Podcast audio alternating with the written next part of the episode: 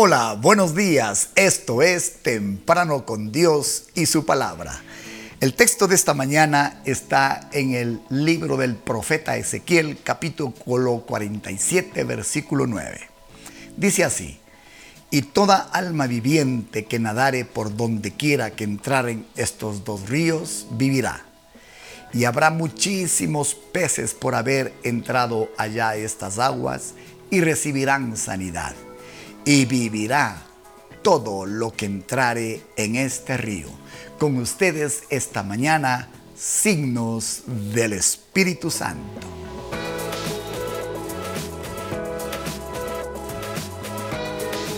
Donde aparece el Espíritu Santo, en la iglesia que aparezca el Espíritu Santo, en la vida del cristiano que esté lleno del Espíritu Santo, ocurrirán estas tres señales.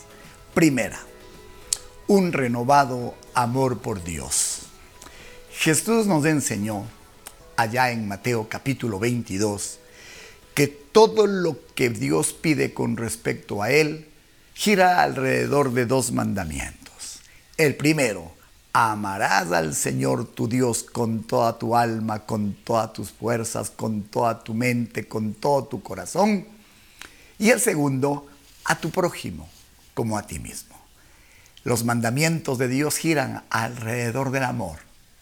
Y si algo hace el Espíritu Santo cuando viene a su vida, es renovar su amor por Él, por Dios, y también renovar su amor por los demás. Eso le incluye también a usted.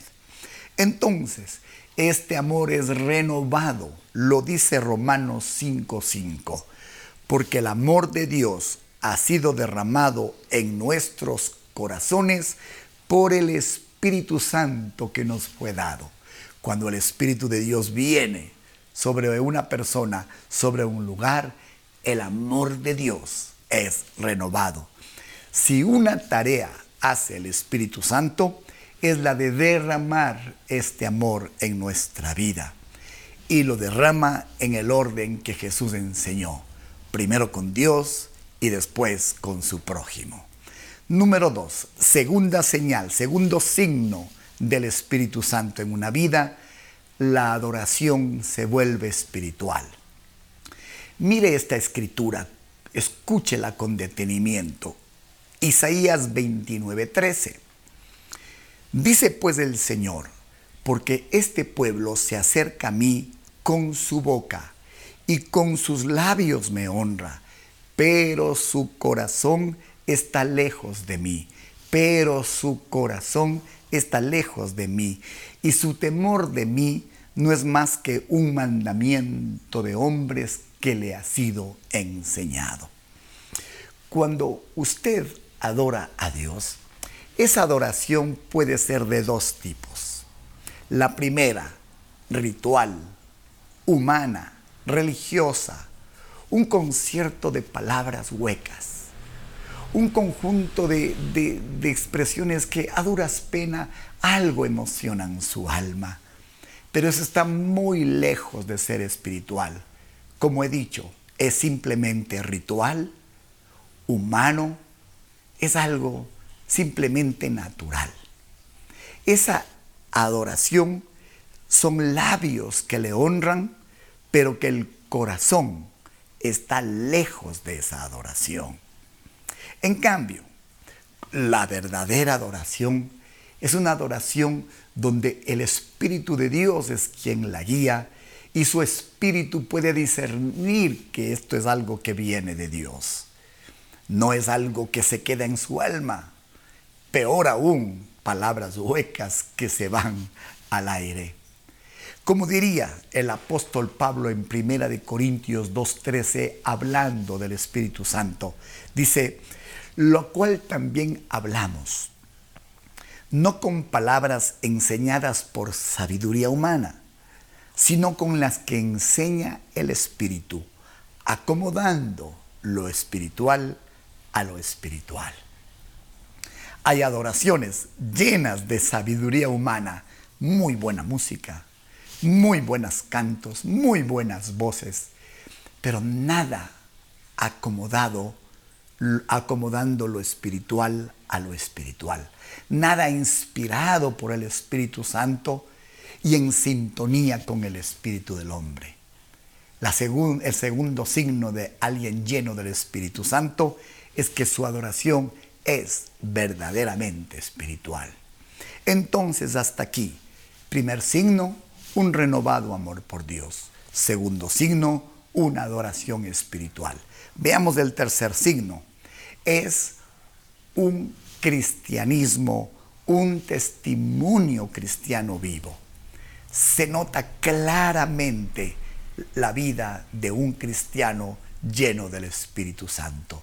Su alma vibra, su vida respira vida. Es obvio, sus ojos brillan. Hay el toque de lo alto, el toque del Espíritu de Dios. Eso es inconfundible, repito. Esta persona respira, esta persona proyecta vida. De hecho, Jesús lo dijo en Mateo capítulo 7, verso 16 el Señor en sus propias palabras mencionó, por sus frutos los conoceréis. ¿Cómo es el fruto de un cristiano lleno del Espíritu Santo? Primero es obvio. Segundo, no es natural. Tercero, permanece en el tiempo, pase lo que pase. Cuarto, no se seca, es vivo, es, es vibrante, es notorio cómo Dios ha llenado una persona así. De tal manera que el diario mover, no el tiempo en la casa de Dios, no el tiempo mientras lee las escrituras, no, no, su vida en toda circunstancia, en todo lugar, es una vida cuyos frutos todo el mundo los puede ver. Por tanto, quiero animarle quiero desafiarle, si usted ha sido llenado del Espíritu Santo, eso fue algo más que una experiencia.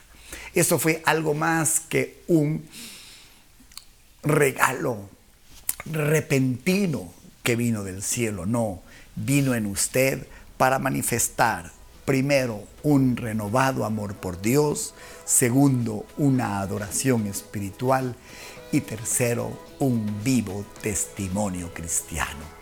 Si usted está viviendo esta experiencia, dele gracias al cielo porque todo lo que he dicho es parte de su vida. Y si lo que acaba de escuchar usted lo desea con toda su alma, pídale al Espíritu Santo que venga para su camino y Él se encargará de que estos tres signos sean parte de su vida. Sin duda, el profeta Ezequiel, inspirado por el Espíritu de Dios, dijo esto, permítame repetirle, toda alma viviente que nadare por donde quiera que entrar en estos dos ríos, estos ríos son sinónimo del Espíritu Santo, vivirán. Y habrá muchísimos peces por haber entrado allá estas aguas. Y recibirán sanidad y vivirá todo lo que entrare en este río. Ezequiel 47, 9. Vamos a orar. Gracias Señor. Vivirá todo lo que entrare en este río. Gracias por hacer correr este río, Señor, y regarlo todo. Gracias, Señor, por traer vida a través de tu Espíritu Santo. Oramos que todo lo que hoy hemos compartido riegue la vida de todos aquellos que escuchan este devocional y que la evidencia de una vida llena del Espíritu sea el testimonio de cada día en nuestras vidas, en nuestro ministerio, en nuestra forma de vivir. Te lo pedimos en el nombre de Jesús. Amén y amén. Estamos en YouTube comunidad de fe y barra, una fuente del Espíritu para su vida. Entre en nuestro sitio, suscríbase, comparta esta vida, haga que este río corra por todo lado y que por donde vaya este río toque, que todo lo que entre en este río viva. Esa es nuestra oración. Están orando por nosotros, lo podemos sentir, se lo agradecemos. Gracias por sostener este ministerio.